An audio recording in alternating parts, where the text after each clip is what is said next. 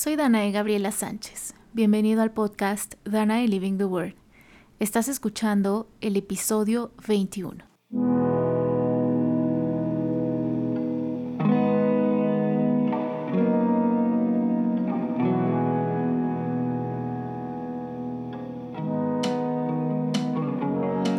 Si quieres tener una vida interesante, tomar las decisiones acertadas cada vez, disfrutar tus días al máximo y encontrarle sentido a tu vida, este podcast es para ti. Porque vivir la palabra de Dios no tiene que ser abrumador, religioso ni aburrido. Aquí hablamos de cómo luce una vida que vive la palabra de Dios. Una vida ordinaria con un toque extraordinario. Hoy tenemos un episodio muy especial. En primera porque estamos estrenando temporada. Estamos entrando en la tercera temporada del podcast The Living the Word y quiero agradecerles a cada uno de ustedes, los que escuchan este podcast. Muchas gracias por escucharlo, muchas gracias por compartirlo.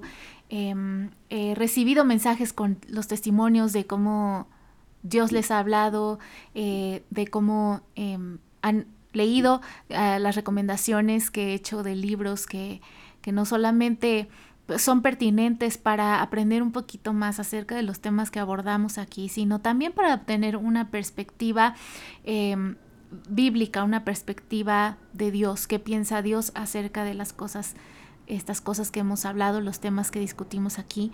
Y quiero agradecerles a cada uno de ustedes. Hay personas de México, de Estados Unidos, personas de Sudamérica, Ecuador, Chile, de España, de Italia, en Europa también escuchan este podcast. Quiero agradecerles mucho por, escuchar y compartir este podcast. Y estoy muy feliz de comenzar una, una nueva temporada en este podcast. Y qué mejor empezar una nueva temporada que con un episodio muy especial. Como ya para esta altura del podcast saben quienes han estado escuchando, eh, una de las cosas que yo hago es traducir libros. Soy traductora e intérprete y trabajo para algunas editoriales cristianas. Y a lo largo de mi carrera he tenido la oportunidad de traducir eh, diferentes autores, más de 70 libros que han sido muy especiales todos y cada uno de ellos, pero jamás había tenido la dicha de poder entrevistar a alguno de ellos y hoy fue el día y qué mejor que estrenar esta temporada con esta entrevista. Este día me senté eh, a charlar con Rosie Rivera. Eh, Rosie Rivera escribió un libro, ha, escrito ya tres libros, pero mm, tuve el privilegio de traducir su último libro eh, titulado Dios es tu defensor Aprende a levantarte cuando la vida te ha derrumbado, que en español eh, está publicado por Thomas Nelson. Y fue una charla bastante interesante, una charla significativa, una charla llena de, información, llena de consejos. Rosie es una mujer muy especial. Tuve em, el honor de conocerla en persona hace no mucho tiempo y realmente su vida me ha impactado. Su corazón tiene, es una mujer con un corazón realmente apasionado por, por darle la gloria a Dios, por, por buscar glorificar a Dios en todo y compartir esas plataformas que Dios le ha dado eh, para que Dios sea conocido. Entonces tuve el privilegio y, y, por eso me honra, me honra comenzar esta temporada con esta entrevista. Eh, esta entrevista también está disponible en formato de video en mi canal de YouTube y para em, ver más acerca de este libro, Dios es tu defensor, de Rosie Rivera, voy a colocar otra vez una foto de él en mi perfil de Instagram si lo quieres ver con la información pertinente sobre dónde conseguirlo. Así que, sin más que hablar, vamos a la entrevista.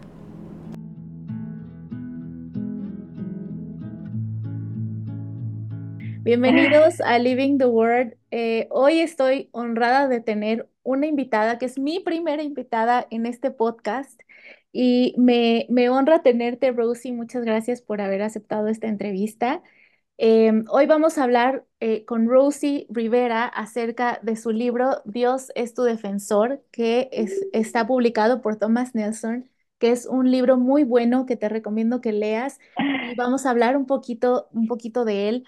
Y Rosie, eh, este podcast lo escucha gente de México, lo escucha gente de Estados Unidos, pero también de Sudamérica y de Ah, países en. Europa como España, Italia. Entonces, ¿por qué no nos cuentas un poquito quién es Rosie Rivera para que te conozcan?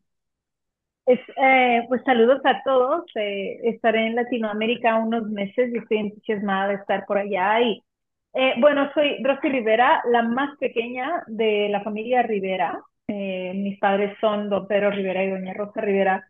Muchas personas conocen a mi hermana, más que nadie, a Rosy Rivera, y a mis hermanos, Lupillo, eh, que ahorita está en la Casa de los Famosos, eh, y mi hermano Juan y otros um, miembros de la familia, pero yo, yo, Rosy, no me considero alguien en el mundo del entretenimiento, me considero un evangelista que ha decidido usar las plataformas que Dios me ha dado, yo les llamo redes, que así como las que Cristo le, le dijo a, a Pedro, aviéntalas, o a Simón en ese tiempo, así lo veo yo, ya sea este libro o el podcast que tengo con mi hermano Juan que se llama Bromeando, o cualquier entrevista, eh, cualquier plataforma que yo tengo, especialmente en mis redes personales, para predicar la palabra en una forma muy natural. Eh, quiero conectarme con las personas. Les cuento mi historia, soy súper vulnerable eh, físicamente, emocionalmente, espiritualmente, porque creo que cuando conectamos con alguien, eh, esa, esa voz genuina que Dios me ha dado apoya para apuntarlos a Cristo. Eh, a veces me siento como que no tengo lugar en esta familia, para serte sincera, porque soy muy diferente, pero pues Dios sabe, Dios tiene su plan y pues aquí estamos con, contigo. Eh, me encantó conocerte cuando te conocí, fue una belleza para mí, gracias por todo el trabajo que pusiste eh, en el libro y pues ahorita aquí estamos charlando. Sí, gracias por compartir esto, porque realmente el testimonio tiene poder, porque cuando tú estás pasando por alguna situación, lo primero que quieres saber es, ¿alguien más pasó por esto y qué hizo Dios? Y es algo súper poderoso porque puedes ver lo que Dios hizo y que Dios sí hace las cosas, que Dios sí actúa, que Dios sí habla. Y, y realmente creo que tener esta plataforma es, aunque digas que eres muy diferente a tu familia, pero esta plataforma realmente es una bendición para ti, es algo muy importante porque tu historia no es cualquier historia y tu historia no ha sido fácil. Y realmente eh, muchas personas, no solo mujeres, sino también hombres, han pasado por situaciones difíciles y realmente el testimonio es muy poderoso. Saber que Dios hizo en una persona y si lo hizo con ella, si lo hizo con él, lo puede hacer De conmigo. Y lo de quiere, ¿no? Lo quiere hacer Ah, conmigo. sí. Sí, cuando, cuando yo era niña y estaba pasando por abuso sexual, yo tenía ocho años y, y la persona que me abusó me amenazó y yo tenía mucho miedo. Eh, amenazó de, de matar a mi hermana y me dio mucho, mucho miedo. Y como yo veía la violencia familiar que había entre ellos, lo pensé muy posible.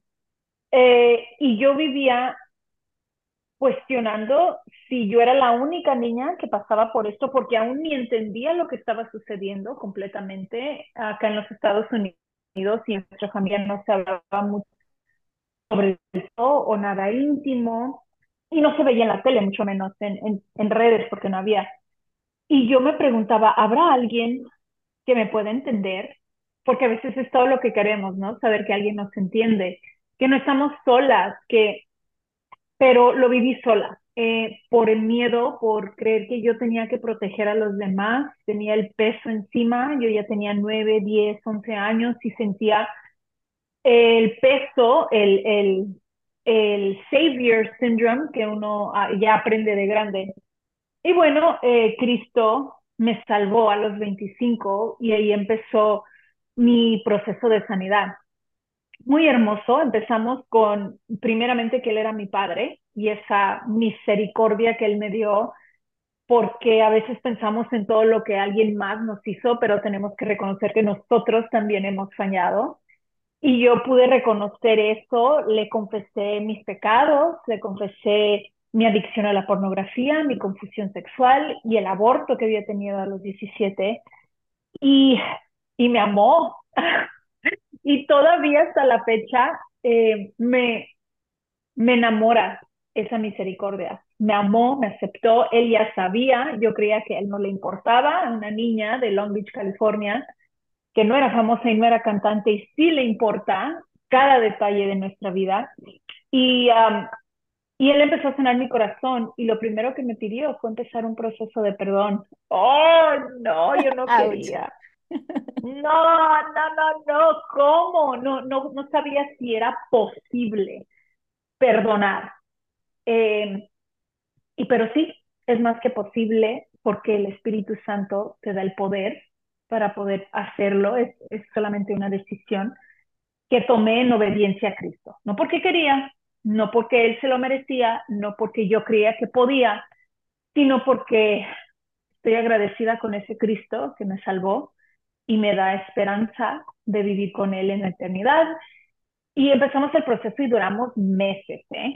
meses de hablar sobre este tema. Cada vez que hablaba con Cristo en ese tiempo era, ayúdame a perdonar, lo quiero perdonar, o sea, la, la comprensión iba. Sí. Pero lo que te quiero llegar a decir es que yo no quería escribir un libro. Este libro es mi tercero. Pero mi hermana, cuando yo le dije del abuso sexual a mi hermana Jenny, era su esposo.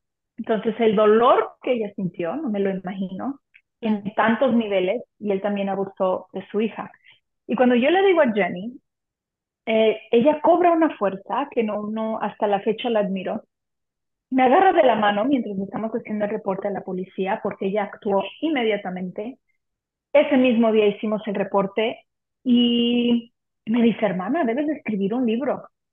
Y yo, pero ¿a quién le va a importar? O sea, esta historia no es bonita, no tiene final bonito. Yo ya tenía 16 y tenía muchos problemas psicológicos, emocionales. Eh, ay, no, era, era un mes, diría yo, un desastre. Y me dices que no es solamente tu historia, hay millones y millones de niñas que lo han pasado. Y me quedé pensando. Y cada año me preguntaba Jenny, hermana, ¿estás lista? Y yo no. Porque ella iba creciendo en su fama. Y ella decía, Dios me dio este micrófono con una responsabilidad. Y lo quiero usar. Pero ella no lo iba a hacer sin mí. Y la amo por eso, porque era mi historia, aunque ella estaba involucrada, pero ella no iba a contar mi historia. Y eso es tan importante, que respetemos la historia de alguien más hasta que ellos estén listos. Así es. Y me esperó y me esperó y me esperó hasta el 2012. Cristo ya me había salvado, ya me había sanado. Trino Marín, el, el que me abusó, ya estaba en la cárcel. Eh, bueno, estábamos en el, sí, sí, sí, para el 2012 ya estaba en la cárcel y dije, estoy lista. Y empecé a escribir el libro. Jenny, tengo correos de ella, que ella estaba muy orgullosa, muy feliz por mí. Eh, y empezamos el proceso en mayo del 2012. Pues Jenny fallece en diciembre del 2012. Mi más grande temor, porque ese era el temor que, que se me inculcó a los ocho años de que Jenny falleciera, se hace una realidad y dejo de escribir el libro. Yo estaba eh, trabajando con un um, ghostwriter que se llama Nio. Ay, no me, soy malísima para los nombres y luego ya con la menú y la memoria se me van las cosas. Nio. Eh, él, él apoyó a escribir Good Morning Holy Spirit de Benny wow. Muy bueno. Sí. Y yo le dije en diciembre, ya no quiero escribir, no voy a escribir, no puedo, estoy destrozada. Y él muy pacientemente me dijo, está bien, te pido permiso para poder llamarte de vez en cuando para ver cómo estás. Sí, está bien. Y me llamaba cada dos, tres meses. Y en el 2014, vamos al punto, una impresión del Espíritu Santo que me dice, Rosy, ¿Te acuerdas cuando tenías ocho años y veías la tele preguntando si había una persona que te comprendía, que estaba pasando lo mismo, que tú anhelabas a los 12, 13, 15 años que alguien hablara de este tema en la tele para que tú no te sintieras sola? Y luego veías a celebridades que tú amabas y decías, ¿qué tal si ella habla del tema? ¿Qué tal? Me dice Dios, tú puedes ser esa voz si wow. quieres. Porque sé que estás sufriendo, sé que se fue Jenny, pero esas niñas siguen sufriendo y necesitan saber que hay alguien que ha sido sanada y que hay esperanza. Si quieres, puedes ser esa voz. Ah, mi Dios. y le dije, ¿cómo decirle que no? Dije, quiero. Claro. Y empezamos ese libro, eh, pues seguimos el libro, salió en el 2015, se llama Mis pedazos rotos. En español ya está agotado. Si lo ves en Amazon y lo están vendiendo a no sé cuánto, no soy yo. Me dicen, alguien lo está vendiendo a, no sé, 200 dólares. Y yo, ay, disculpa. Sí. Está en inglés, está en inglés en mi página, eh, roxyrivera.com, pero ah, luego eh, escribí el segundo libro, eh, lo publiqué yo, eh, se llama eh, Retoma tu poder. Y este tercero eh, lo, lo hice con HarperCollins, que se llama Dios es tu defensor. Y le doy gracias a Dios porque pudo sanarme, para empezar, sanarme, salvarme, darme esperanza y restaurar mi vida en todas las áreas. Y pues no puedo callar este corazón agradecido. No, no puedo, no puedo, lo amo y, y amo a personas como yo, les llamo mis hermanas de dolor, que nos vamos a convertir en hermanas de restauración. Um, pues sí, este tercer libro en gran parte tiene que ver con el abuso sexual, pero con cualquier injusticia que sentimos en la vida, con cualquier falta de perdón que tenemos, porque también es nuestra responsabilidad perdonar. Podemos decir, ah, pero no fue mi culpa. No, la injusticia no fue tu culpa, pero tú tienes la responsabilidad de sanar. Y para mí, el perdonar fue parte de ese proceso y dejarlo en las manos de Dios. Cierto, y porque cuando pasamos estas situaciones de injusticia, sean cuales sean, pueden ser abuso, pero pueden ser cualquier tipo de cosa en la vida cotidiana, porque todos los días tenemos que estar perdonando, perdonando y pidiendo Sí. perdón por muchas cosas. Exacto. Pero, pero es, es, es realmente también eh, nosotros, cuando tú pasas una situación así, cualquiera que es, te viene todo, toda clase de emociones y toda clase de pensamientos y, y, y, y lo vemos con David en los salmos, ¿no? Creo que los salmos tienen toda clase de, de emociones y a veces incluso quizá podemos llegar a ser- sentirnos culpable de, culpables de, me hicieron esto y o sea, me da coraje o estoy enojada Sí. o estoy muy triste, pero no debo ser así porque a Dios no le gusta y abres los salmos y ves a un salmista que pide justicia, que pide la reivindicación de Dios, ¿no? Dice en un salmo que, que el Señor, lo, la reivindicación de Dios viene de su presencia, ¿no? Pero, pero ves, ves esta parte y a lo mejor en algún, en algún modo tú, tú piensas, ok, está bien lo que estoy sintiendo, dice el Señor, airaos, pero no pequéis. Es cuando también creo que aprendemos a rendirle a Dios estas situaciones, porque Sí, de acuerdo. como hablas en tu libro, hay- tuviste un viaje por, por todas estas emociones, tuviste un viaje, fue un proceso y no fue un proceso fácil y no fue un proceso corto, porque a veces también queremos a lo mejor que los procesos sean rápidos y Señor, actúa y defiéndeme ayer, ¿no? Rápido, porque, porque esto duele, porque, porque esas situaciones duelen y son reales y el dolor es real y a lo mejor a veces el coraje es real porque sabes que no está bien lo que pasó. También, como dices, nosotros somos responsables de las emociones que sentimos y de lo que, de lo que pasa de nuestro lado. Sí somos responsables delante de Dios.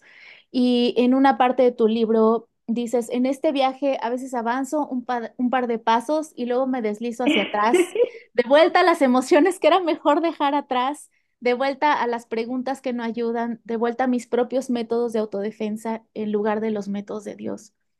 Entonces Oh, empezamos, o sea, realmente es como, creo que es importante au- autoexaminarnos en estas situaciones, ¿no? Y, y, y siempre lo que tú decías es importante llegar a un momento en que podemos ser transparentes delante de Dios, porque Dios puede manejar nuestras emociones, o sea, Dios de puede decir, estoy enojada, estoy, no, así. ¿Cómo fue ese momento para ti cuando te diste cuenta, cuando, cuando finalmente llegaste a Dios en una situación muy dramática, en una situación en que, o sea, Dios te tocó y no había para dónde ir? Eh, ¿Y cómo fue este momento en que supiste que ya no podía seguir, queriendo vengarte por tus propios términos? Sí, de acuerdo. Bueno, eh, ya cuando mi mamá me predicaba toda la vida, mi mamá se convirtió a, a los caminos cuando yo tenía nueve y íbamos a la iglesia y yo me aparté como a los trece, porque a los trece eh, me entró un coraje, una ira muy grande hacia no solo el abusador, pero hacia mí. Yo me culpaba de que si yo lo hubiera hecho bien, si hubiera hablado, si hubiera tenido el mejor plan, entonces yo, me, yo empecé un proceso de autodestrucción. No de suicidio, pero de hacer las cosas más peligrosas y autodestructivas para, para irme, para irme de ese mundo. Eh, cuando Cristo me salva, yo pude reconocer que ya estaba harta, que ya estaba cansada de uno eh, intentar encontrar la felicidad, la paz, el gozo, el amor en todos los lados. Yo busqué en todos los lados, Dani, en lo que tú puedas pensar, o sea, cosas buenas y cosas malas. Lo bueno, digo, en mis notas en la escuela, en mis diplomas, en mi trabajo, si yo trabajo bien y soy buena empleada, tengo algo que mostrar para decir Rosy es una buena persona y si soy buena persona puedo ser amada y no. y luego busqué en, lados malos, en, en sustancias, en amistades, en amor, en distraerme. Eh, lo intenté todo. Y algunas cosas en su tiempo me funcionaron. Eh, por ejemplo, leer. Cuando yo era niña me escapaba en libros, me escapaba, pero no puedes escaparte todo el tiempo. Entonces ya para los 25 soy madre soltera, mi niña tiene dos años, el enemigo me sigue diciendo, es que ya ves, no eres amada, no, no mereces el amor, nunca nadie te va a amar, no te van a soportar. Eh, y ese dolor me estaba comiendo por dentro. Y en verdad, en segundo, me cansé de odiar. Te cansa. Eh, yo pensaba en Trino Marín todos los días de mi vida. Me dormía llorando, ya sea de miedo, de coraje, de frustración, de, de todo. Y, y él pensaba en mí, no creo. no lo creo. Eh, ¿Y qué hacía eso de yo pensar en él y pensar en cómo destruirlo o cómo vengarme o cómo, ojalá que le esté yendo mal? Y, y pude ver que, que estaba exhausta de, de odiar. Toda la energía que le pones a odiar a alguien te cansa y a veces por eso no duermes bien. El insomnio, tal vez la depresión de seguir viviendo ahí, no sabía cómo salir de ahí, eh, cómo salir de esos pensamientos oscuros y ya no quería vivir. Y la verdad, em, estaba viviendo violencia familiar con mi, con mi pareja en ese tiempo y otro tipo de, de violencia em, física, psicológica, verbal, sexual y dije, no, otra vez no, para vivir esto mejor me muero y le pedí permiso a Dios. O le clamé que me matara. no puedo, no puedo suicidarme, quiero morir, estoy harta, me voy a suicidar y si me mandas al infierno lo entenderé porque el infierno que estoy viviendo ahorita ya no puedo. Ya no puedo, ya no aguanto. Y Dios en su gran misericordia me tomó en sus manos, me dio amor, me, me escuchó, imagínate el berrinche de una mujer de 25 años a media calle. Eh, fui a la iglesia al día siguiente y me dio un amor. Ay, no, Dani, es que no te, no, solo nosotros que lo hemos vivido sabemos que Dios es lo más real, que aunque no lo hemos visto, yo nunca ni lo he escuchado audiblemente, me conoce y, lo estoy conociendo. Y, y ese día eh, me amó. Todo lo que yo buscaba en, en el, en el dinero, en el poder que mi familia tenía, en la popularidad, en salir en la tele, en cirugías, en todo. Sentí que el mundo me había dado todo en un platillo así y nada me llenó. ¿Son cosas malas? No, pero no me llenaron. No, ahora las veo como bendiciones extras porque fue la cruz, la cruz que me salvó. Entonces le doy gracias a Dios de, de pensar en esta mujer, de no, de perseguirme y, y de tener esa paciencia y día con día. Eso fue hace 20 años y sí, casi, casi 20 años. Y todavía su misericordia es nueva todos los días para esta mujer porque aún hay rasgos de, de tal vez esta situación, mucho menos, pero que él en este tiempo ha, ha seguido sanando y ha tenido una paciencia increíble para mí. Y pues este momento no fue el mejor momento de mi vida. He tenido hijos y sí, ahí están. Y el día que me casé, sí. Pero el día en que Cristo me tomó en sus brazos es el mejor día de mi vida. Claro, porque de ahí empezó una transformación, ¿no? Y, y pensando, pensando ahorita que hablabas acerca de ese proceso, también yo creo que fue un proceso para tu mamá porque el estar orando y perseverar todo este tiempo, ¿no? Tanto, o sea, lo vemos de, de los dos lados, de, de a lo mejor el tiempo y que tu mamá invirtió en oración y en fe y en creer que en algún momento tu vida iba a cambiar y, y Dios te iba a tocar y, y, sin saber si iba a ser bonito o feo, porque la verdad no sabemos muchas veces, solo lo hacemos en fe orando por esa persona y perseverando. Y de tu lado también el esperar a ver la reivindicación de Dios, porque Dios tuvo un encuentro contigo, te salvó. Ahí empezó el proceso de restauración, ¿no? Que, que como dices, es un proceso largo, pero también, digo, es un proceso que, que llevamos durante toda la vida porque, porque Dios tiene tanta paciencia con nosotros y nos ama tanto, ¿no? Y vamos descubriendo otras cosas nuevas de Dios.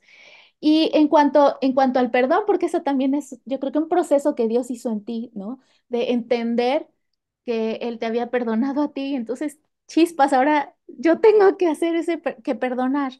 ¿Qué significa perdonar? O sea, ¿cómo puedes perdonar, ya sea a una persona como la que tú tuviste que perdonar, que te dañó, no solamente fue durante los momentos en que él abusó, sino hizo un daño en tu vida que tardaste tiempo, tardó mucho tiempo en, en sanar, ¿no? Porque te llevó a cada vez cosas más profundas. Sí. ¿Qué es perdonar? Voy a dar primero la historia bíblica que Cristo me, me dio, que me llevó el Espíritu Santo, y luego la forma práctica, porque creo que necesitamos ambas, ¿no? Cuando vengo a los caminos de Cristo, me, me, me lleva por, la, por el libro de los Hechos, y yo instantáneamente me enamoré del Espíritu Santo. Y en el capítulo 7 de Hechos está la historia de Esteban. Esteban se me hizo un nombre magnífico. No, no entendí cuando leí la historia. Si la has escuchado, lo están apedreando. Él no tiene la culpa, estaba solamente obedeciendo a Dios, predicando la palabra. Lo están acusando de cosas terribles, lo desnudan, lo, lo avergüenzan y lo están apedreando a muerte. Esteban no se defendió. No dijo, es que tengo la razón, es que no. Siguió predicándoles. Y ellos se llenaron de coraje por la verdad, porque la verdad o va a ser que se enamoren de Cristo y se hagan libres, o la verdad puede ser que la gente te dé coraje, ¿verdad? Si le dices la verdad a un necio, te va a odiar. Eh, entonces vi a Esteban que mientras lo estaban apedreando, ¿eh? porque es diferente perdonar hace 20 años. Alguien que pidió perdón, alguien que está muy arrepentido. Eh, mientras lo están apedreando, Esteban ve al cielo, dice la palabra, que se abren los cielos y ve la gloria de Dios. Y dije, hey, yo quiero ver la gloria de Dios. Yo quiero saber lo que es eso. Y empecé a ver, eh, perdón, porque es egoístas, bueno, pues y por lo menos yo dan. ¿Quién me va a traer a mí el perdonar a este hombre? Era lo que yo quería saber. Wow. Él va a estar libre, le vas a borrar el pecado, no va a haber consecuencias, yo lo sufrí todo, mi familia lo sufrió, y si lo perdono, pues nada pasa con él. ¿Qué beneficios hay para mí? Era lo que yo estaba pensando. Y tener esas pláticas muy reales con Cristo, con Dios, son muy importantes porque Él te va a contestar. y eso era mi pregunta. Entonces yo vi beneficios para Esteban. Él vio la gloria de Dios, eh, él vio a Cristo a la diestra del Padre. Yeah. Y 12 veces está eso en la Biblia, pero una vez dice la palabra que Cristo está de pie al lado de Dios. Wow. Yo he visto ovaciones. Mi familia las ha recibido, he estado presente. Mis hermanos, mi hermana me dice que es algo muy bonito el saber que alguien se pone de pie y te pide otra y te está pidiendo amor, dice que es un intercambio de amor muy precioso. Yo no lo he sentido, incluso tal vez por mi el trauma que vivía, me da pena. Me, me, pongo toda cohibida y si alguien, no, no, no, siéntense, no, no, no, no. No sé, no sé qué es parte de mí, que Dios todavía está trabajando, pero cuando vi que el perdonar podía traerte una ovación de Cristo.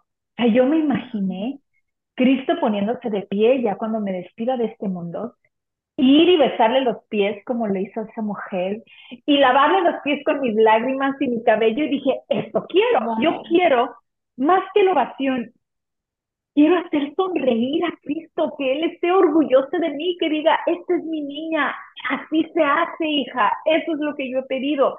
Y yo entendí que el reino es muy diferente al mundo. El mundo te dice, eres ignorante, eres débil, eh, si perdonas, eres una tonta. Dios te dice, si perdonas, eh, es obediencia, es algo de honrar, es algo de fuerza, es algo de inteligencia perdonar. Y le pregunté a Dios, pues, ¿cómo le hago? Estoy dispuesta. O sea, no me desperté queriendo perdonar a Trino Marín me desperté y decidí querer obedecer a Cristo. Y si eso podía hacerlo, sonreír y yo ver la gloria de Dios, dije, ok, quiero empezar el proceso. Entonces, a lo práctico. Vi que Esteban dijo, perdona a los padres, no les tomes en cuenta el pecado. O sea, ni lo, ni lo, ni se lo pongas en la lista de pecados. Oh my God, me quedé como, ¿cómo? Y dije, ¿dónde vio eso Esteban? Y no sé si Esteban estaba en la cruz, no, no, no he, no he encontrado que él estuvo ahí, pero tal vez escuchó de que cuando Cristo estaba en la cruz, eh, las palabras que él dijo fue, Padre, perdónalos porque no saben lo que hacen. Dije, ah, es que él lo aprendió de Cristo. Y Esteban es una persona común como yo, sí, era, era diácono y súper ungido y, y su conexión con el Espíritu Santo, pero era una persona, si Esteban pudo, yo puedo y yo quiero. Así es. Y, y, y me quedé en lo de no saben lo que hacen. Y dije, pero padre, Trino Marín tenía que saber que tocar a una niña no es correcto. Y ahí fue donde Cristo me empezó a explicar. Si supo eso, eso se sabe, malo es malo. Y cuando vas a perdonar, no hagas excusas, no minimices el pecado tienes que tomarlo todo para poder perdonar todo. O sea, si decimos, ay, pero él estaba enfermo, ah, pero tal vez lo abusaron, que son verdades, pero eso no excusa, porque hay muchas personas que han sido abusadas que no lo hacen. Sí. Entonces Cristo me dijo, él tal vez supo que el hacerte daño físico era malo, pero no pudo entender todo el dolor que te iba a causar. Sí, claro. Y tienes que perdonar lo que conoce y lo que no conoce. Entonces yo pensé, pues lo voy a llevar a la corte. Todavía no lo habíamos agarrado, todavía no. Él estaba fugado más de nueve años y no sabíamos dónde estaba. Y dije, entonces lo voy a llevar a la corte espiritual, Dios mío, porque yo, yo estudié leyes, entonces esa era mi forma de poder entender todo. Tal vez alguien lo pueda hacer con pinturas o con poemas, no sé, pero para mí era, vamos a la corte espiritual. Y empecé a escribir todos los daños que me había hecho. O sea, cargo número uno, abuso, cargo número dos, cargo número tres, bla, bla, bla, bla, bla, cada vez que me tocó y todo lo que causó en mí, pues eran muchos, pero los escribí y creo que eso me apoyó a entender la gravedad de la situación, pero también lo que, el paso que tenía que tomar. Y le dije, Dios, lo pongo en tus manos. Estoy cansada de ser la abogada, Estoy cansada de ser la detective. Estoy cansada de ser la juez. Simplemente soy la víctima y, y, te lo dejo en las manos. Lo que tú decidas hacer con Trino Marín, yo confío en ti. Ya no voy a meter mis manos, ya no más manipulaciones, ya no más buscar, ya no más ensuciar su nombre, ni hablar de él, ni querer pedir por su muerte. Y ahí Dios me explicó algo tan importante. Me dice, ¿sabes por qué estás cansada? Porque has tomado roles, papeles en tu vida que nunca fueron tuyos. O sea, te has hecho juez.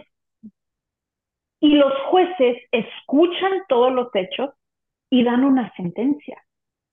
Tú no estás hecha para darle sentencia a nadie. Wow. Y por eso estás cansada de estar tan enfocada en los hechos que solo he escuchado mi parte y querer dar sentencias por todo el mundo. Y ahí aprendí, ya no quiero ser juez, ni de Trino Marín, ni de mi esposo, ni de mi familia, ni de mí misma. Porque a veces somos jueces con nosotras mismas. Ay, me merezco que me dejen, me merezco que me corran y me voy a cortar y voy a sufrir porque tal vez así puedo, no sé, ganar algo bueno con Dios. No, dice Dios, no, no seas ni tu propia juez, yo soy el único y Él es mucho más bueno. Prefiero estar en las manos de un Dios vivo, como decía David, que la gente y aún la mía. Así es. Y aprendí a tener misericordia conmigo misma, con los demás, que hasta la fecha, ya sea cosas pequeñas con mi esposo o cosas enormes con otras personas, y aún conmigo misma, puedo ir a pedir perdón y, y empezar ese proceso en otra persona. Y pues sí, esa fue, fue algo de, de, soltarlo en las manos de Dios. Entonces, cuando empecé a orar, mi oración, la primera vez que, que la hice, yo no podía decir, quiero a Trino Marín o me importa que le vaya bien. No, no le puedes mentir a Dios. Empezó con, haz tu voluntad en él, no la mía. Haz lo que tú quieras hacer en él. Y aprendí que cuando dices Dios te bendiga, eso estás diciendo, que se haga la voluntad de Dios en tu vida. Y la voluntad de Dios es buena.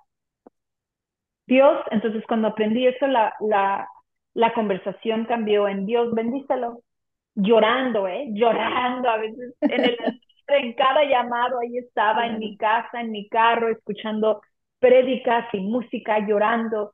Dios da su voluntad en él. No lo soltaba.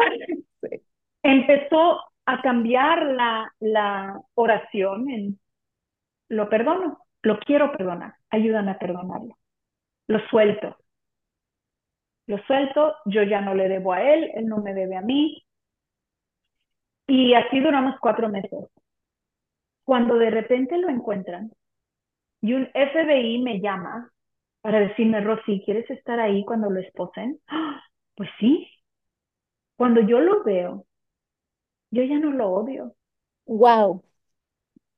Lo veo, lo sacan de su casa, veo la reacción de su familia, lo veo a él chiquito, ya no grande, ya no un monstruo, ya habían pasado muchos años. Pero lo, está esposado con la cabeza agachada detrás de una troca. Él no me podía ver a mí.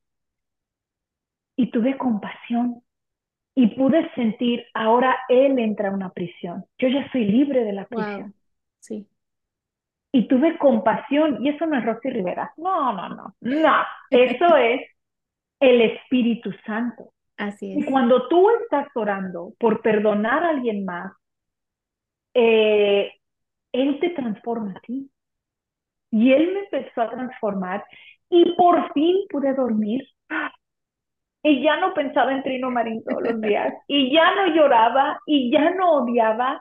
Y pude tomar toda esa energía mala en, en cosas buenas, en cosas de Dios, en mi vida, en mi, mi ministerio, en restaurar relaciones, y fue lo mejor.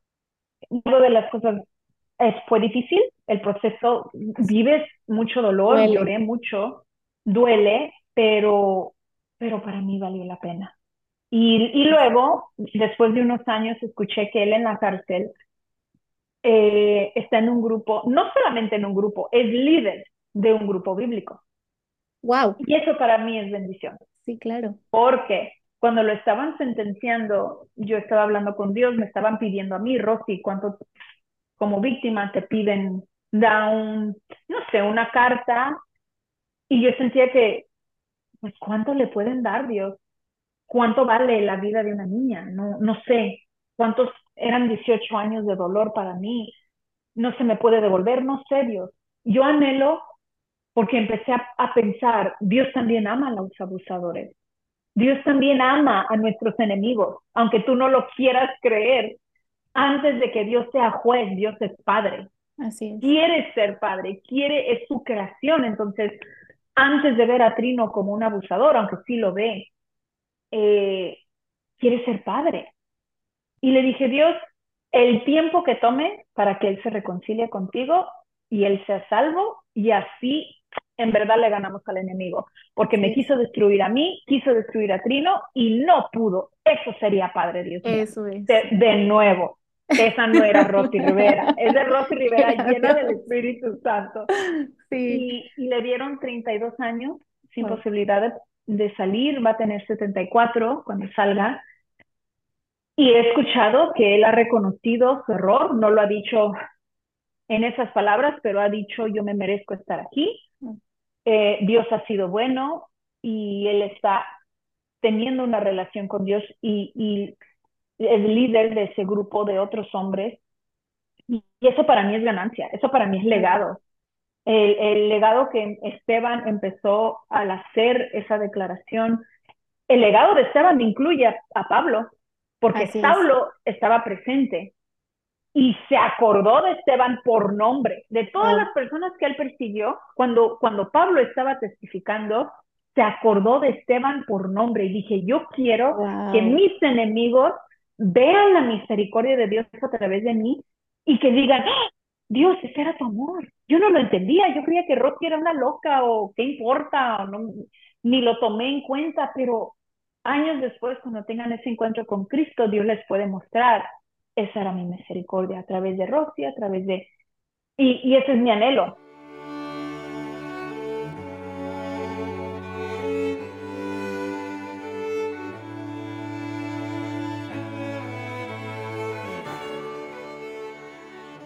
Tú fuiste creado con un propósito, yo también. Pero a lo largo de mi vida he enfrentado muros con diferentes nombres. Fracaso, bullying, intento de suicidio, entre otros. Sin embargo, cuando Dios tiene un propósito, no hay muro que pueda resistirse ante Él. Cuando Él dijo mi nombre es una prosa poética acerca de propósito e identidad. En ese camino hacia tu propósito, Dios te muestra quién eres y te hace fuerte. Esta es la historia de una vida con propósito y su encuentro con su verdadero nombre. Encuéntralo en Amazon, Google Play, Barnes Noble y christianbook.com.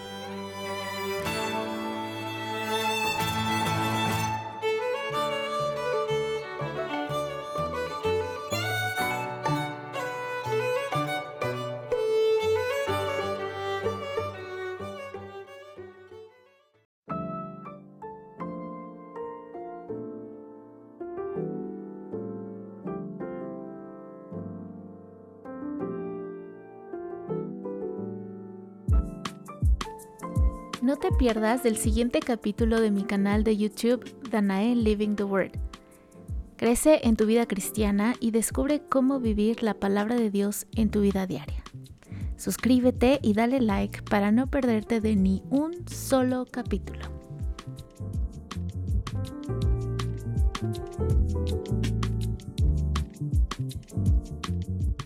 Eh, sí, estoy pasando algo que a mí se me hace una injusticia que a mí ver, eh, quiero medir lo bueno y lo malo otra vez. Eh, estoy pasando a veces por días como esos salmos que hablabas de David y otros días de, de, sentirme débil, de, de tener temor, todas las emociones. Y le doy gracias a Dios porque ya conozco este proceso y, y, cuánto Él nos ama a todos. Y el libro Dios es tu defensor, nos gusta escucharlo, ¿no? Es un título súper nos agrada. Pues Dios, es que Dios me defiende. Pero he aprendido mucho de, de, de poder permitir que Dios sea mi defensor. Porque si estamos metiendo mano, si estamos haciendo cizaña, si estamos chismeando de la persona, si estamos diciéndole sus verdades, eh, manipulando la situación, entonces estamos permitiendo realmente que Dios sea nuestro defensor. ¿Y qué quiere decir eso? Que Dios sea nuestro defensor. Cuando yo vi a, cuando leí de Cristo enfrente a, a, Pilato, es que lo, lo, leo en inglés, Pilato. Sí, Pilato. Cristo no se defendió, él, y él tenía toda la razón, ¿verdad? Y hay otras veces en que veo a David que él sí aclara las cosas, entonces voy en proceso diciendo, en esta situación, ¿tú qué quieres de mí, Dios? y en mi situación me ha pedido que calle, que no hable, que no me defienda, que confíe en Él plenamente en todo el proceso. Confiar en Dios a veces puede ser difícil porque, como te dije, Dios pude, pude sentir la impresión de que aunque Dios es nuestro juez y es nuestro defensor, es padre, es padre y un padre ama. Y si Dios, ¿y qué tal si a Dios le place darles misericordia? ¿Qué tal si Dios dice, no va a haber consecuencias, no les voy a tomar en cuenta el pecado? ¿Qué tal si Dios dice, no voy a hacer nada? Sí, claro, porque no siempre sucede que ves a la persona en la cárcel. No siempre va a suceder eso. No, o no los vas a ver sufriendo, o todas las cosas que nos imagina la mente. A mí, los salmistas decían, que no sé, no sé si era David, pero hay unos salmos fuertes donde dice hasta destruyele los hijos y, y, uno se hace súper inocente, pero yo he tenido pensamientos así que luego me arrepiento y digo, ay, qué feo, Rosy, conéctate más con Dios, you know, like, eso no es del Espíritu Santo, pero también entiendo Dios, ¿me entiende? Soy humana, estoy en esta carne y es una batalla con esa carne. Eh, pero no, obviamente no actuamos sobre esos pensamientos y, y Dios nos perdona. Pero si es de analizar tu corazón como lo hacía David, Dios mío, ve mi corazón y que Él nos diga, y perdóname por los pecados que sé y los que no sé, sí. que, que este corazón engañoso piensa, siente. Em, y, y esta situación la he dejado en las manos de Dios y es difícil no hablar, es difícil callar, es difícil recibir insultos. Eh, es, difícil de quién viene la situación, pero si yo los amo, porque los amo, me imagino cuánto los ama Dios. Claro. Y aquí la meta no es la imagen de Rosy, porque confesándote, eso es lo que me preocupa a mí, mi reputación, mi imagen, mi testimonio. Sí, sí, nos pero, pero el Evangelio tiene que ver con lo, lo perfecto y lo bueno y lo misericordio que es Dios. No lo perfecto que es la iglesia, sino que incluso mostrar eso, que Dios aún nos ama con nuestros errores. Y lo que Dios me ha estado diciendo en este tiempo es que vea mis errores en la situación. Porque toma dos. ¿Qué hiciste tú? ¿Qué no hiciste? Si yo te mandé a hacer algo y no lo hiciste y me desobedeciste, mi hija, hay consecuencias. No hiciste tal vez lo que están diciendo, pero desobedecí a Dios. ¡Ay, no! Y, lo bueno de Dios es que la justicia no tiene que ver con nosotros, de que si somos buenos, si no fallamos, si somos perfectos, ay no, porque no tendríamos. No, tiene que ver con que Dios ama la justicia, con que Dios ama su palabra, y él va a ser fiel y justo, porque es lo que es. Solo que yo no soy quien para decir que es la justicia. ¿Qué sería la justicia? No sé. No sé que anhelo que, que Dios restaure todas las cosas y que todos seamos salvos, porque igual, si el enemigo nos quiso destruir a ambas, Dios nos quiere restaurar. Y, y, no sé qué sea al final en esta situación, pero le doy gracias a Dios que ya lo he vivido, que esta no es mi primera, que ya no me siento tan perdida, que tengo una esperanza de que si Dios lo hizo en ese tiempo con Trino Marín, lo hará otra vez en este tiempo y seremos restauradas y seremos eh, sanadas y salvas, todos. Quisiera que todos los que están involucrados sean salvos. incluso el otro día le estaba pidiendo al Espíritu Santo, usa mi vida. Y eso es una oración que a veces no la pensamos en, ¿Cómo va ¿verdad? ¿Qué puede? Sí, porque nos imaginamos predicando y el libro, y, y Dios puede decir, voy a usar tu vida. imagínate cómo lo hacía con los profetas. Eso era pesado. Sí. Pero para usarla en, en, el momento en que menos. Creo que Dios se revela, hace las cosas más sobrenaturales, impresionantes, en los momentos más cotidianos que parece que no pasa nada, ¿no? Y, y, así Dios usa te usa. Sí.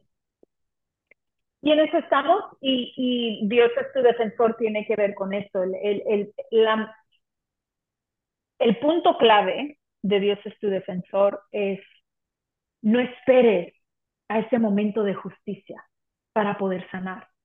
Dios está trabajando en la justicia, aunque no parezca, aunque tú creas no va a funcionar a mi favor o no va a hacer lo que tú quieres, tal vez no. Él es Dios y no te va a pedir permiso en cómo hacer la justicia. Claro, así es. Pero no esperes a que llegue la justicia para poder sanar.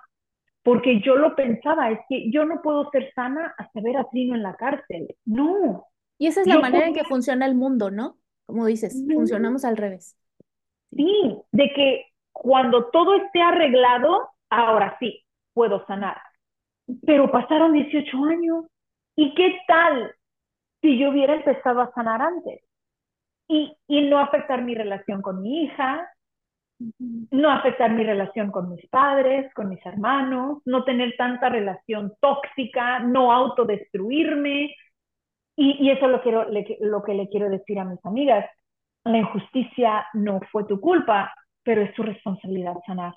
Sí. Y, el proceso de sanidad es difícil para cada quien. Vemos a Cristo sanando así y así y acá y ahí, eh, tocando ojos, no tocando, hablando. Es diferente para todas. Normalmente yo he visto esto es un proceso, pero puede ser instantáneo para ti, no sé, pero empieza el proceso. Y, y deja que Dios haga la justicia y ambas pueden ir trabajando a la misma vez. Y es, nuestra responsabilidad por nosotras, sí. por nuestros hijos, por nuestra descendencia, de sanar, aunque no fue tu culpa. Claro, y algo que quiero recoger, quiero recoger aquí tres cosas en esta parte. Creo que en ese proceso, tú decías, Dios te puede decir, hazlo de una manera o hazlo de otra, no para todas las situaciones y no para todas las personas va a ser igual porque cada persona tenemos un proceso diferente, cada persona funcionamos diferente, tanto, o sea, nuestra manera de pensar y, y, nuestra, con nuestra identidad como en la manera en que funcionamos con Dios. Dios tiene como su idioma para cada una de nosotras y, y, y es un proceso también de en que podemos crecer en nuestra relación con el Espíritu Santo. Es, Espíritu Santo, ¿cómo quieres? ¿Qué es lo que tú quieres? Trabajar en mí en este tiempo. Mientras llego a ver esa justicia, yo también estoy en un, en un caso con Dios, eh, en una injusticia, y realmente lo primero que, que a veces preguntamos instintivamente es, ¿qué le vas a hacer a esta persona? ¿Cómo va a pagar? ¿O cómo va a entender? ¿Cómo lo, lo vas a hacer entender? Pero la primera pregunta que, que debemos hacer en nuestro caminar con Dios en estos tiempos creo que es, Espíritu Santo, ¿qué quieres tratar en mí? ¿Qué quieres hacer y no? Y creo que en estos momentos, ¿cómo aprenderíamos a conocer la voz de Dios? ¿Cómo veríamos la gloria de Dios? Siempre decimos, quiero ver tu gloria, quiero ver lo sobrenatural. Pues, ¿cómo lo aprenderíamos si no pasamos? ¿Cómo vas a ver la luz si no tienes un lugar sin foco, no? Entonces necesitas el foco para entender que no, que estabas en tiniebla, en tinieblas, ¿no? Entonces, ¿Cómo vamos a escuchar la voz de Dios sino en estas situaciones que nos obligan, porque realmente son situaciones en que, sí, claro, tenemos dos opciones, o preguntarle a Dios qué quieres y seguir esto, o, o decir, sabes que olvídalo, apártate y yo voy a hacer las mías. En segundo lugar, también creo que trabaja nuestra humildad, ¿no? De, de decir, perdón, aunque a lo mejor no, como dices, no fuiste tú realmente la que hizo algo malo, que como dices, también son dos partes, pero es la humildad y eso nos acerca al corazón de Cristo. Ser, siempre decimos, quiero ser como Cristo. Ajá, ¿cómo lo vas a hacer si no el Señor trabaja en estos casos tu humildad?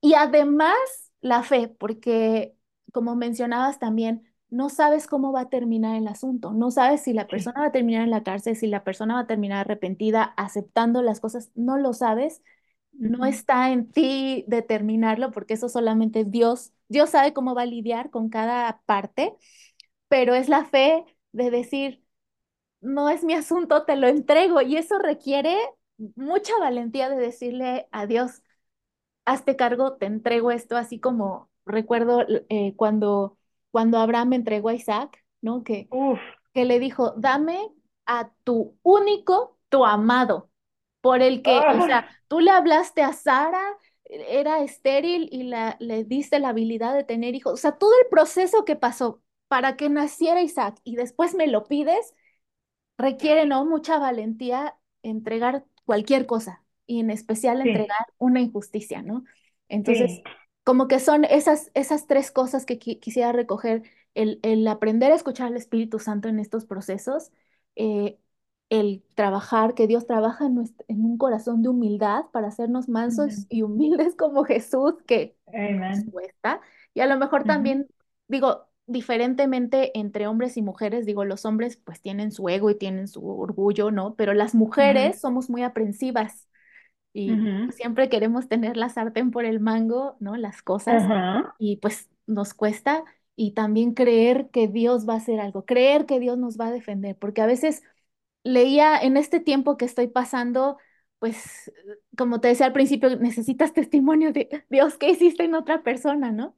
Y a veces en, en, esos tiempos en que Dios está tratando contigo, no lo escuchas. escuchaba en, algunas ocasiones que Dios a veces está callado, ¿no?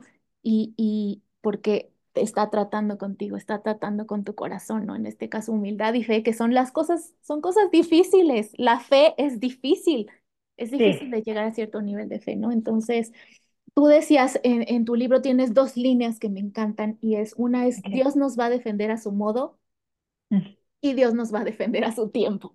Y es, difícil, es muy difícil, porque no sabes cuánto tiempo va a pasar de aquí a que Dios haga algo, a que veas el resultado, ¿no? No, no lo sabes.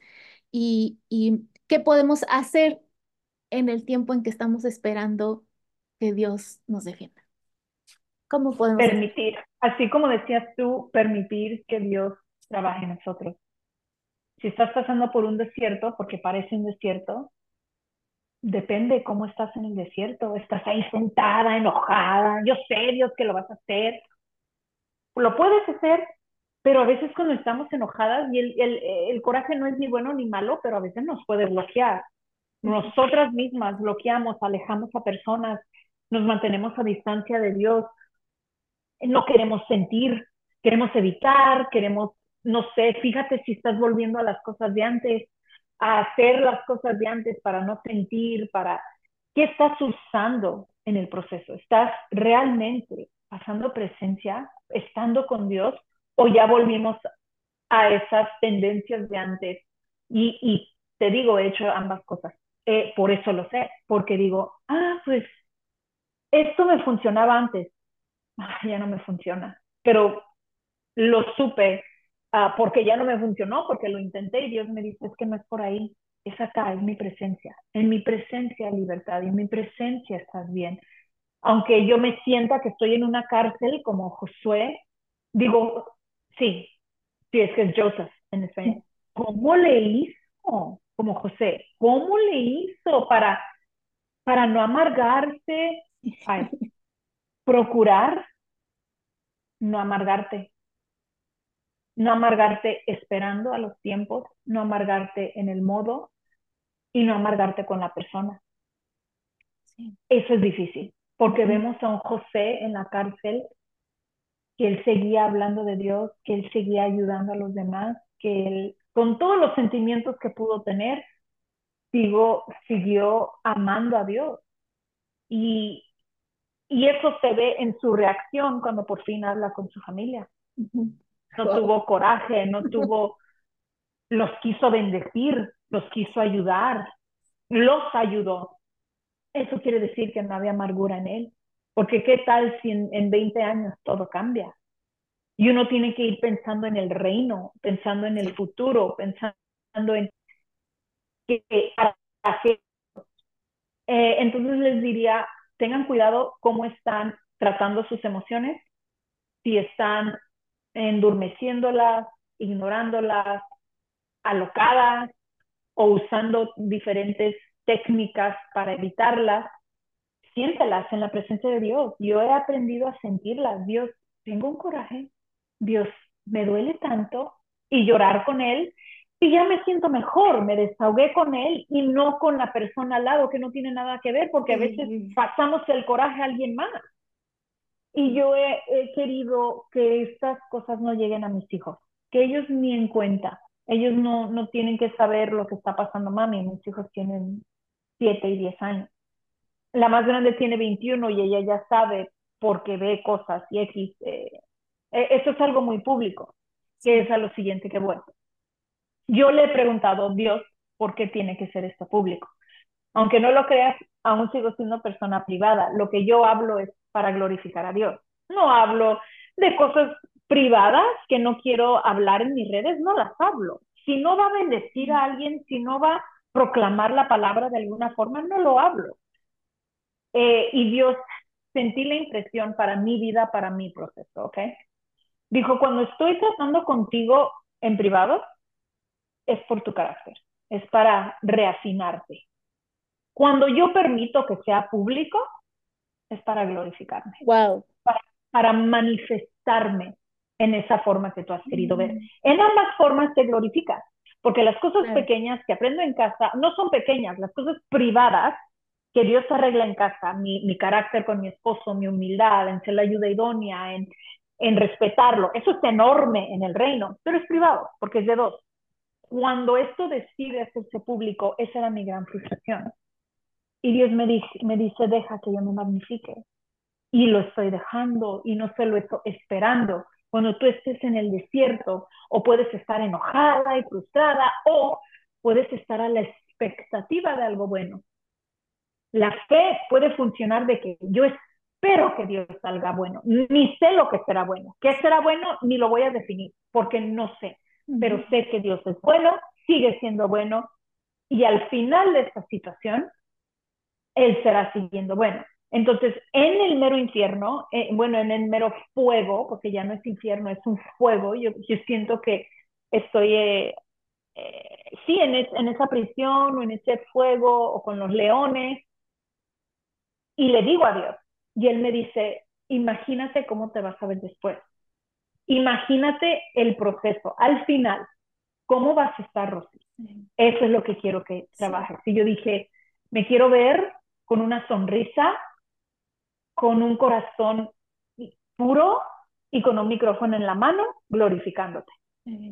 Entonces, mi, mi responsabilidad es llegar a ese punto. Claro. No va a suceder. No va a suceder cuando ya todo se aclare, no va a suceder cuando ellos se arrepientan, no. Sucede en este proceso. ¿Cómo no amargarme? ¿Cómo mantener mi corazón puro? ¿Cómo seguir glorificándote desde ahorita? Eh, cómo seguir sonriendo desde ahorita. Eh, y eso es enfocarme en el gozo de Dios. Esa sonrisa no es felicidad porque todo funcionó a mi favor. Es en el gozo en Dios. Dios, mi gozo está en ti y es esa fuerza. Y enfocándome en eso me ha ayudado muchísimo. Porque tengo días malos. Tengo días que, como toda persona, no puedo creer cómo pudieron, qué hice, no me lo merezco, pobrecita yo. Y Dios me dice, mm, esa no es la mujer sonriendo con un micrófono. Y él me recuerda, y ese es el, proceso, y yo le doy gracias al Espíritu Santo cuando, cuando me recuerda. Mm, por ahí no vamos. Gracias por hablarme. Porque queremos que nos hable revelación y prédicas, pero el Espíritu Santo nos habla tan, nos ama tanto que nos dice, por ahí no es, hija, estás amargando. Llevas dos, tres días súper amargada y solo hablando negatividad. Gracias. Y, y para mí eso ha sido para poder en este momento, sin saber lo que va a suceder, y algo más que me dijo Dios. Y quiero, creo que aquí finalizamos. No he, no he ganado todas las batallas. Queremos, somos más que victoriosos por aquel que nos amó. Pero yo, Rosy, y tal vez tú y todas, no hemos ganado todas las batallas. Hay batallas que he perdido en privado y en público. Y Dios me dice, tienes, te estoy enseñando gracia tienes, quiero que tengas la misma gracia cuando pierdas a cuando ganes. Wow. Cuando tú pierdas y nada vaya a tu favor y las cosas no sucedan como tú quieras y la gente tal vez se burle y te pregunte, ¿dónde está tu Dios? Que tengas gracia con ellos, que tengas amor hacia ellos, que no te enojes y digas, pero y lo otro. Y cuando gane, porque también ganamos batalla en privado y en público, tener la misma gracia. Y no decir, lero, lero, ya ves mi Dios, tampoco. No. Y a veces tenemos que aprender a perder primero para tener esa humildad de la que hablabas para poder ganar. Y cuando ganemos, ¿estamos atrayendo a personas a Cristo? Somos, estamos mostrando su amor, estamos mostrando su, su gracia, su misericordia, eh, y es lo que estoy trabajando. Espero ganar, espero que esto salga para bien. Espero que Dios aclare mi nombre. Pero si acaso no sucede, eh, le entrego mi imagen y mi reputación y mi nombre a Cristo. Su nombre es sobre todo nombre. Así es. El nombre de Cristo es más importante que el de Rosy Rivera y, y tal vez ese sea el testimonio. Ok, ok, con esto termino en verdad. Cuando crucificaron a Cristo, cuando crucificaron a Cristo y los discípulos se quedaron sin su maestro, sin su mejor amigo, sin su rabí, sin su, sin su compañero, sin su hermano de tres años, ¿te imaginas todas las emociones? Y luego resucita, ¿verdad? Y 500 personas lo ven, pero muchas duda, dudaron, ¿verdad? Había, se robaron el cuerpo, lo, lo, o sea, ya estaban inventando todas las mentiras. Y yo no estaba ahí, pero algo que me ayuda a creer y a saber de que Cristo resucitó fue el hecho de que esos discípulos, esos apóstoles, estaban dispuestos a morir. Sí. Porque uno no está dispuesto a morir por una mentira, por un juego, por un chiste. Sí. No, después, después de un tiempo dices, no, no, no, no, ya, si me vas a matar, mejor, eh, sí, robamos el cuerpo. Alguien tenía que decir. Sí, sí. Pero casi todos entregaron su vida por esa verdad. Uh -huh. Y lo que yo quiero que vea la gente en mí, si acaso creían, ah, usa el Evangelio, usa a Dios cuando le conviene, esto es pura farsa o, o le lavaron el coco, todas las cosas que nos dicen. Pero cuando estamos en la batalla, cuando estamos perdiendo, cuando viene la enfermedad, cuando viene la prueba, ¿tú sigues glorificando a Dios?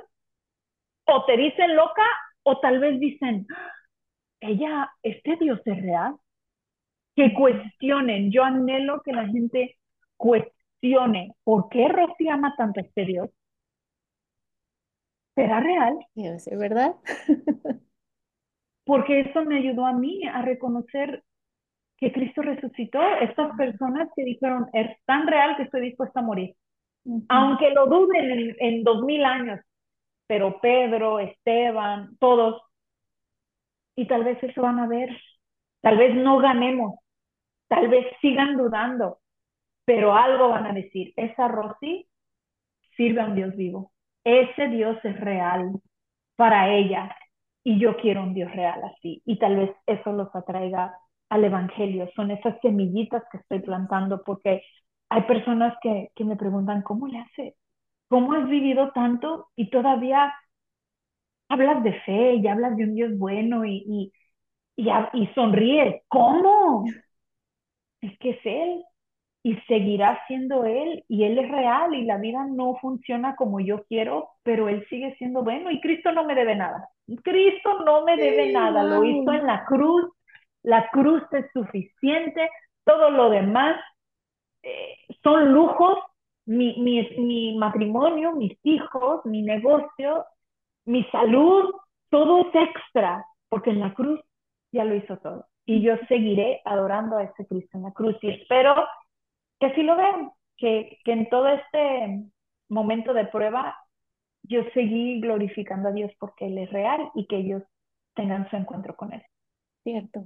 Rosie, muchas gracias por haber compartido esto con, con nosotros. Sí. Eh, este es tu libro, Dios es tu defensor y yo les recomiendo que lean este libro, necesitan leerlo porque para todo, siempre pasamos por estas situaciones.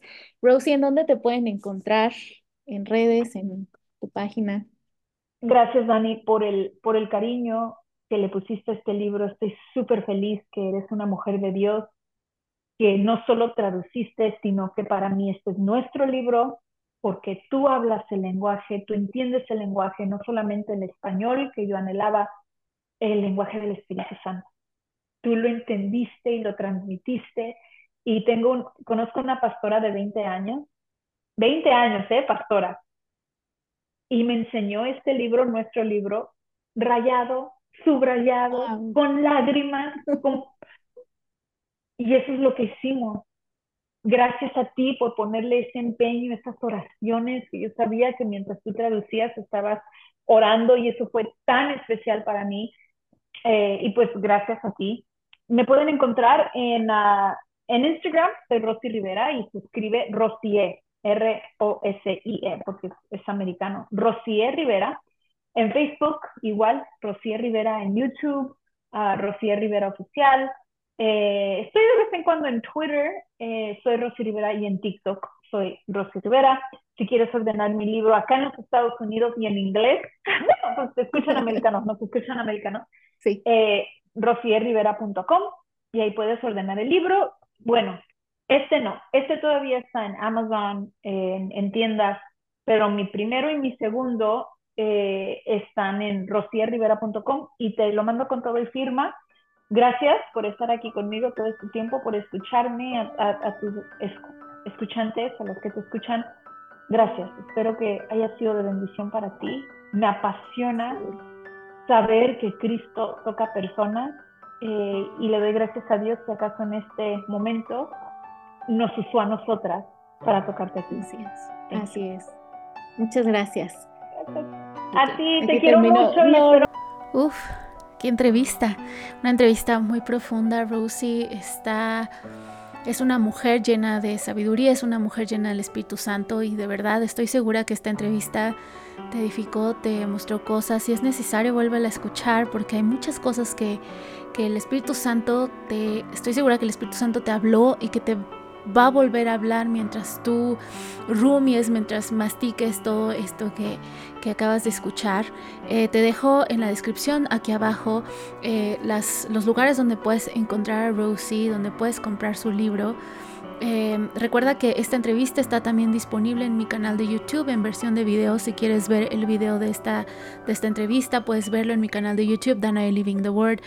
Eh, muchas gracias por compartir estos episodios y de verdad espero también, igual que Rosie, que esto haya sido de muchísima bendición para ti. Compártelo con, con las personas, con aquellas mujeres, con aquellas personas que han pasado o están pasando por alguna situación. No necesariamente tiene que ser abuso como lo hablamos durante el episodio eh, no solamente situaciones de abuso sexual, sino también otro tipo de situaciones en las que necesitas ver y la gente necesita ver a Dios eh, hacer justicia de sus adversarios. Dios es bueno y, Dios va a hacerlo. Y cuando tú compartes estos testimonios, el testimonio, como decíamos al principio, el testimonio tiene mucho poder porque te dice y te comunica que si Dios lo pudo hacer con alguien más, Dios lo puede hacer contigo, Dios ya lo hizo Dios lo puede hacer contigo. Muchas gracias por haber escuchado este podcast y recuerda, la palabra de Dios es viva, la palabra de Dios es eficaz, la palabra de Dios revive, resucita, restaura, fortalece. Vive hoy la palabra de Dios. Puedes encontrarme en Instagram como Danae Gabriela Sánchez, en YouTube Danae Living the Word, leer mi blog danaelivingtheword.wordpress.com y adquirir mi libro, Cuando él dijo mi nombre, en Amazon, Google Play, Barnes Noble y christianbook.com. Gracias por escucharme. Charlamos pronto.